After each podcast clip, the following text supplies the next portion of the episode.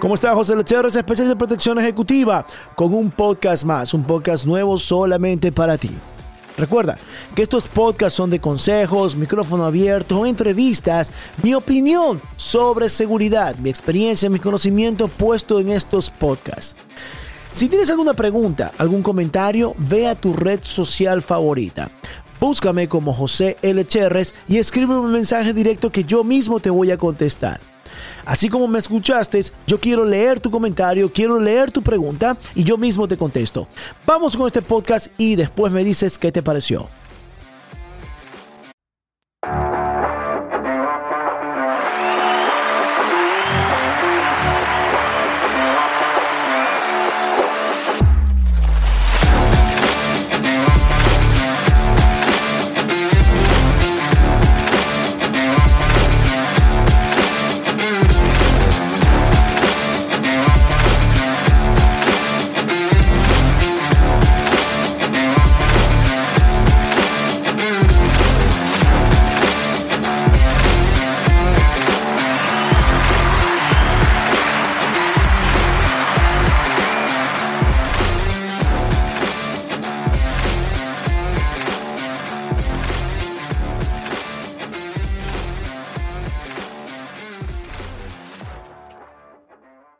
¿Cómo está mi gente? José Lecherres, especialista en protección ejecutiva. Otro podcast más. Este podcast va para mi gente de Ecuador el día de el día de hoy. Estuve el día de hoy estuve viendo una información que me enviaron con respecto a las escuelas seguras en Ecuador, al plan de escuelas seguras. Vi un reportaje el día de hoy, hoy día, hoy lunes, lunes 21 de noviembre. Vi ese reportaje con respecto al plan de escuelas seguras donde habla la ministra, ministra de Educación María Brown allá en el Ecuador. Sinceramente, de lo que dijo, le entendí un 50%. Al resto no le entendí. No le entendí lo que quiso decir. No sé si por lo que ya tengo muchos años yo acá en Estados Unidos. Ya, ya tengo acá del año 2000. Haciendo lo que es seguridad, protección ejecutiva. Asesorando empresas, empresarios, dignatarios. Con respecto a la seguridad. Protección. Pero, a ver, entendí dos puntos de lo que dijo la señora ministra de Educación con respecto a la seguridad física y lo que es el otro punto de riesgos psicológicos, psicosociales, perdón, de riesgos psicosociales. Entonces, dentro de la seguridad física, un tema que lo domino muy bien y cuando habló de de la seguridad física, no sé si ella entendió o no entendió lo que la policía hace o lo que la policía no hace. Ella dio alguna cantidad de números de oficiales de policía que van a estar patrullando las escuelas, dando vuelta a las escuelas, que van a estar designados a las escuelas que hay con más peligrosidad, que hay más violencia, como en la ciudad de Esmeraldas, etc. Eso suena bonito, eso suena muy bien, suena protocolario. Suena tal y cual es el manual, el cual tienen que designar policías para las áreas, policías para las escuelas, el policía que esté patrullando, el policía que esté en la entrada, a la salida, los policías que estén dando vueltas a la hora del recreo, de los breaks. Eh, eso suena muy bien. Pero creo que esa mentalidad, por un punto en un país como es Ecuador, al decir esas cosas, suena como... Eh, suena como una mentira que dan los demócratas o, o, los socialistas al decir de que te voy a quitar las armas porque vas a tener con la policía, vas a tener suficiente. No hay policía para cada escuela. Con tantas cosas que hace la policía en Ecuador, con tantas cosas que está realizando la policía, no hay policía para tanta escuela. Número uno.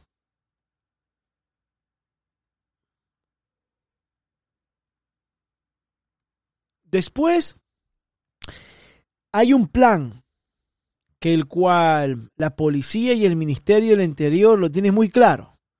Ellos me imagino que la tienen claro, pero creo que la señora ministra Brown no la tiene clara. Porque no supo expresarse o no la entendí cuando dijo de que qué pasa si hay un arma, se activa el protocolo. Eh, sinceramente, no le vi muchos fundamentos, muchas bases a lo que estuvo dando la entrevista el día de hoy por la mañana.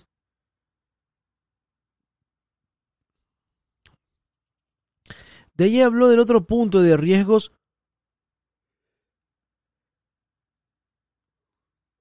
riesgos psicosociales, donde está la droga, donde los secuestros, prevenir los secuestros, eh, bueno, habló de esos dos puntos. Sinceramente no me convencieron. Pero lo que sí no entendí para nada es el plan de cinco ejes y protocolos. Sobre todo el punto uno. No entendí, o sea, el, el uno el que más pude como entender, y eso que vi la entrevista la vi dos veces, para tratar de entender lo que dijo la señora ministra María Brown en Ecuador,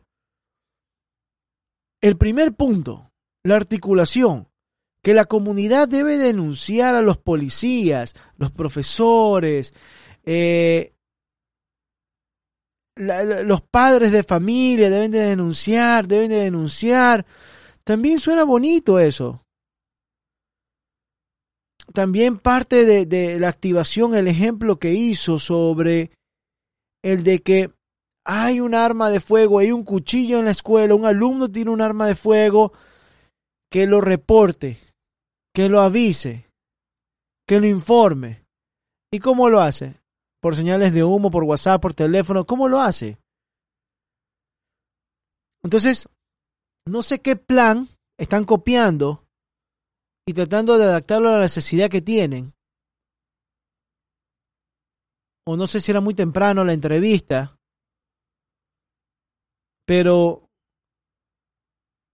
creo que, a ver, si hay un arma de fuego en una escuela, tienes que aplicar de llamar al 911 y la policía tiene que llegar y entrar a la escuela y neutralizar al muchacho que tenga el arma y arrestarlo al muchacho y se acabó. Ahora, las leyes en Ecuador son diferentes. Los menores, ahí es donde están peleando ahora y cambiándolas. De ahí de que la comunidad debe de denunciar. ¿Por qué no las escuelas, señora ministra, por qué no las escuelas pone unos psicólogos o pone unos guías o pone unos mentores en las escuelas o profesores específicamente de los cuales los alumnos puedan conversar. Para eso también hay el mentor, el guía en la escuela, un consejero en las escuelas, del cual los alumnos se sientan tranquilos y puedan conversar con ellos. Y de que eso y que los alumnos se abran con este profesor o con este mentor o con este guía o con este consejero que si tiene algún problema, muchachos, alumnos, tienen un problema de drogas, tienen un problema con armas, hay alguna pandilla que los está presionando o alguien en, su familiar que esto y el otro, hablen con el consejero o la consejera de la escuela. Ese consejero, ese consejero, ese guía, ese profesor, esa persona que está establecida en cada escuela, es el que tiene que reportar a la policía, es el que tiene que dar la alerta, es el que tiene que saber los planes de qué nivel, a qué, cómo va a actuar. Y esa persona tiene que conversar con el director o los directores de las escuelas y tienen que activar los planes de emergencia. Tienen que comunicarle a la policía para que la policía sepa cómo actuar, porque ya lo dijo que dentro de los planes de la policía y el ministerio tienen sus planes de cómo actúan. Entonces, yo sé que la policía, yo sé que la policía y el ministerio tienen sus planes y todo. Yo sé. Pero las escuelas no tienen sus planes de emergencia. Las escuelas no tienen sus planes de seguridad. No hay ese plan de escuela segura.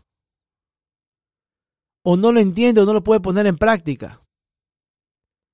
O demuéstrelo con una escuela cómo es el funcionamiento. Explíquelo porque lo que dijo usted ahí en la televisión, sinceramente no se hizo entender. Y no generó confianza su información.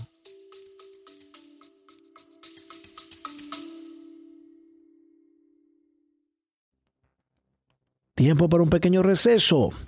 Paso por aquí solo para recordarte que tengo a la venta mis tres libros por Amazon o los puedes obtener en mi tienda de Shopify.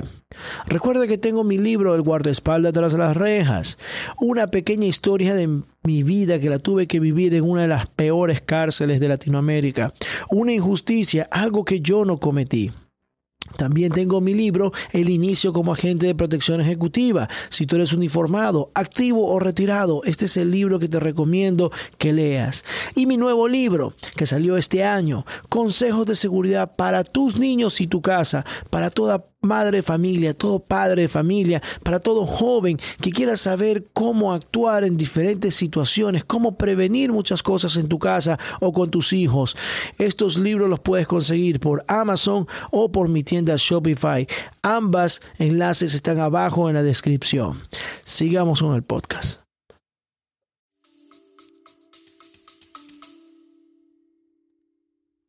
De ahí el plan, el plan de acción el plan de prevención. ¿Qué pasa si a un alumno o a una alumna, algún compañero lo quiere meter en alguna banda? ¿Qué pasa si a un, joven de afuera de la escuela quiere meter a algún alumno, quiere, quiere introducir o quiere forzar a un estudiante a que compre drogas?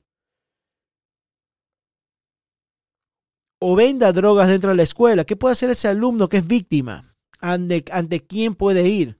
Denunciar denunciar, nada más, denunciar. ¿Cuál es el procedimiento? ¿Cuál es el protocolo? ¿Cuál es el ejemplo que le tienes que dar a los padres? Para que los padres tengan comunicación con sus hijos.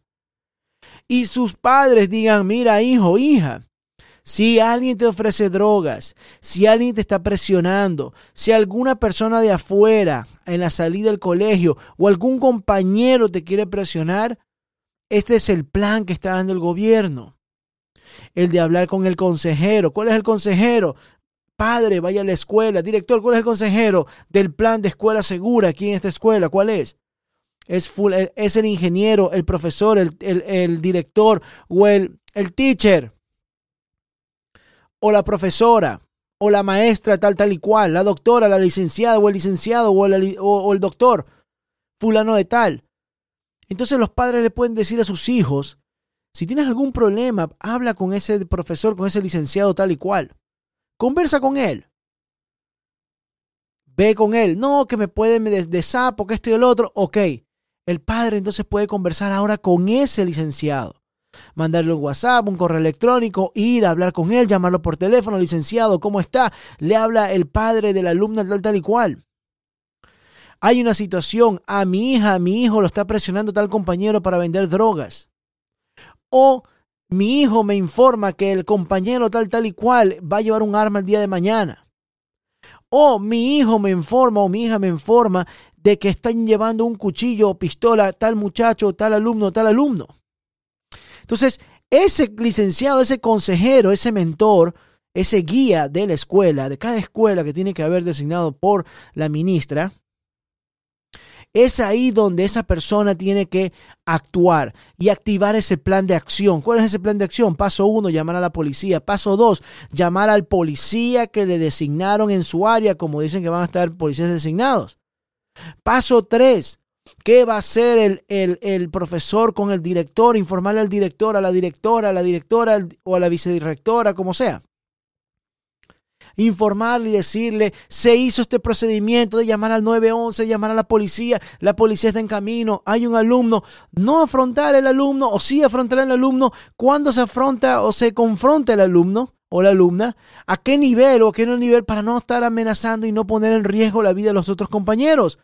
Cuando la policía llegue y vaya a actuar a revisar a ese alumno si tiene drogas, armas, cuchillo, lo que sea, ese alumno no va a saber ni siquiera ni de dónde, de dónde le llamaron a la policía, si fue a, cuántas, cuántos niños no habrá presionado, a cuántos alumnos o alumnos no habrá presionado para que vendan drogas, para que se metan a la pandilla, lo que sea, o qué padre habrá sido, o si fue el, el vocero, el mentor, el guía, el consejero de la escuela, no sabe, él no va a saber pero ya va a llegar la policía y va a poder actuar. Eso es un plan, eso es un procedimiento, eso es una explicación en el cual la ministra de Educación tiene que hacer en las escuelas seguras. Muchos padres tienen miedo de llevar a sus alumnos. ¿Cómo pierden ese miedo los padres de llevar a sus alumnos a las escuelas? Porque los pueden matar, les pueden disparar. Señora ministra, solicítele al señor presidente un subsidio para que las escuelas puedan pagar parte y parte para guardias de seguridad armados. Guardias armados en la parte de afuera de las escuelas. Guardias armados que tengan tres, dos guardias. Pida un subsidio para las escuelas o saque usted de su ministerio un subsidio para guardias de seguridad.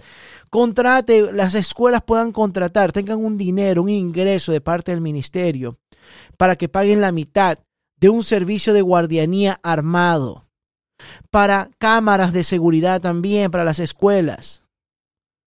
Así como compra pupitres, compra ventiladores, inodoros, etcétera, para las escuelas, ponga también guardias de seguridad, que es la prioridad para que sus alumnos puedan estudiar tranquilos. Y no solo por la delincuencia, por el narcotráfico. Oiga, los tiempos cambian, disparadores en series, terremotos, incendios. Prevención. Usted está mencionando algo muy importante en lo que es la seguridad, que es la prevención. De eso se basa la seguridad. De prevenir. Pero de prevenir poniendo hombres. De prevenir haciendo un plan de ejes preventivos, de que lo denuncien, lo reporten, de publicidad, de, anuncios. Pero ¿dónde están los anuncios? ¿Dónde están esas cosas? También hay algo que yo veo mucho en la televisión en Ecuador. En Ecuador te sacan con luz y detalle bala, sangre, rifle, pistola, la imagen. Todo eso es impactante para la comunidad. Acá te dicen un tiroteo. Hubo un tiroteo en una, en una discoteca. Mataron a cinco personas y 19 heridas. Pero no te están sacando la imagen del rifle. No te están sacando los cadáveres. No te están sacando la gente tirada en el piso. No te están sacando las, esos tipos de imágenes para que no impacten a la sociedad. Esa es otra cosa que también tienen que hablarlo allá mucho en Ecuador. Sacan lo crudo, sacan la imagen y eso es lo que impacta, eso es lo que asusta mucho a las personas que ni siquiera han vivido cosas. Una cosa es prevenir, enseñarles a prevenir, a estar alerta, tener un poquito de malicia. Otras cosas es asustar a las personas. Los ecuatorianos están asustados de enviar a sus hijos a las escuelas. Las madres y padres ecuatorianos tienen miedo de ir a, de que llevar a las escuelas. Les quieren poner chalecos, quieren que los padres se involucren. Pero ¿cuál es la propuesta que da el Ministerio de Educación para esos planes o esas prevenciones o esos planes de, de prevención, ese plan de acción, ese plan de post-acción? ¿Cuáles son esos planes? ¿Qué le ofrece a los padres y madres ecuatorianos? Fuera de que el gobierno siga haciendo lo suyo, bajando la delincuencia, ofreciendo trabajos, cambiando la, sociedad. Pero la escuela, la educación es algo muy importante que tienen que darle. ¿Dónde está la motivación para ir a estudiar? No veo computadoras, no veo laptops, no veo tabletas, no veo centros educativos, no veo parques, no veo, no veo becas, no veo cosas deportivas en las escuelas, algo que llame la atención. ¿Dónde están las competencias, las olimpiadas de colegio, las kermeses? No veo nada de esas cosas. Lo que veo es puro peligro, pura bala, pura sangre. Eso es lo que enseñan. ¿Dónde está la educación? La educación de Ecuador, de Latinoamérica, es mucho mejor que la de otros países. La matemática, la física, ¿dónde está todo eso? Sí, la pandemia, tantas cosas que han pasado en el mundo, tantos problemas que hay, la inflación, que este y el otro, pero como usted dijo, señora ministra, como así como dijo la señora ministra, la señora ministra Brown de Educación en el Ecuador, Dijo que el presidente se está encargando y está con el, con el estado de excepción, está bajando la delincuencia, está tranquilizando los números, los mantiene ahí. Es verdad, sí, eso es verdad. Pero ¿y su parte dónde está? ¿Dónde está la parte de los jóvenes, las universidades, la tranquilidad? ¿Dónde está la educación? ¿Dónde está lo que... ¿Dónde está esa miel para esos jóvenes para que vayan a estudiar? ¿Qué propone la educación? ¿Qué le dan aparte de la educación? ¿Qué más? ¿Dónde están los lonches gratis, la comida gratis?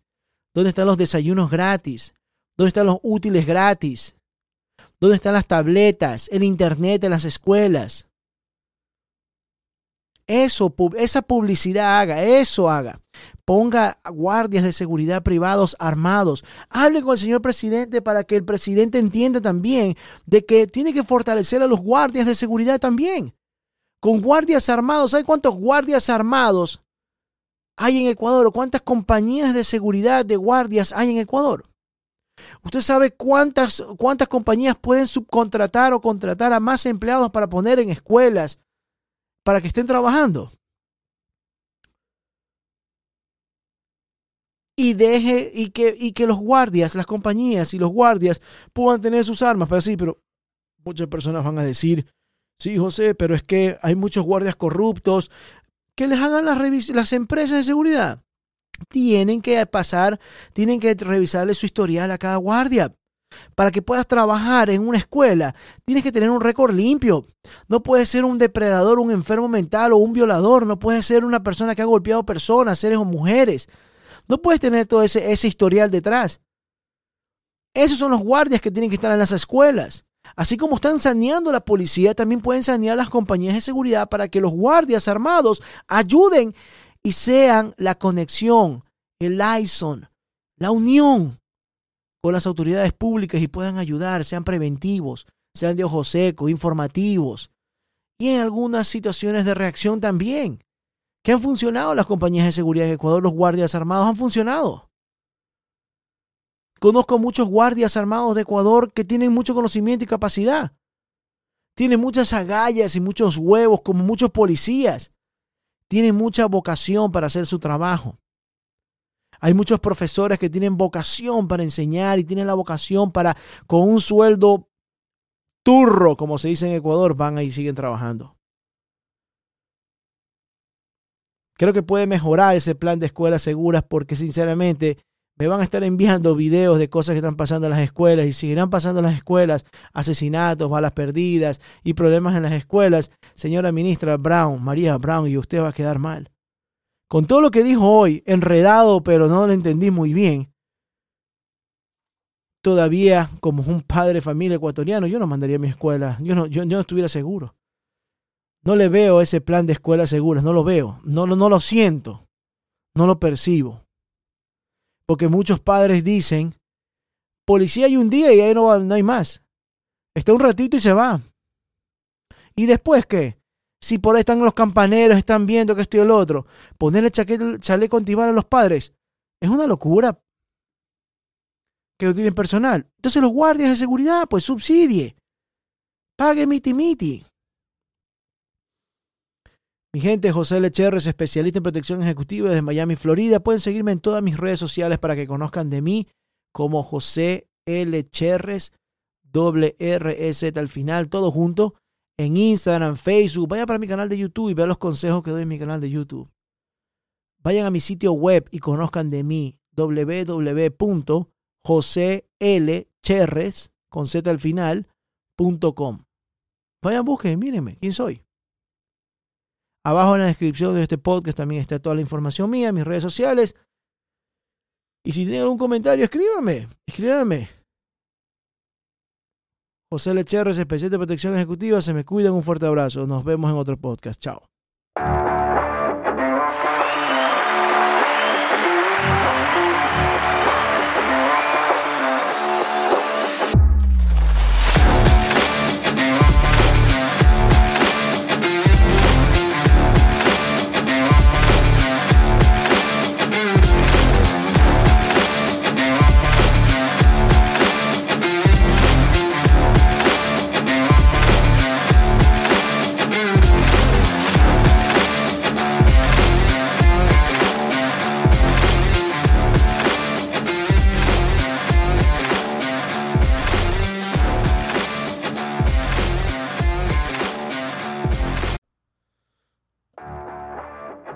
Eso fue todo.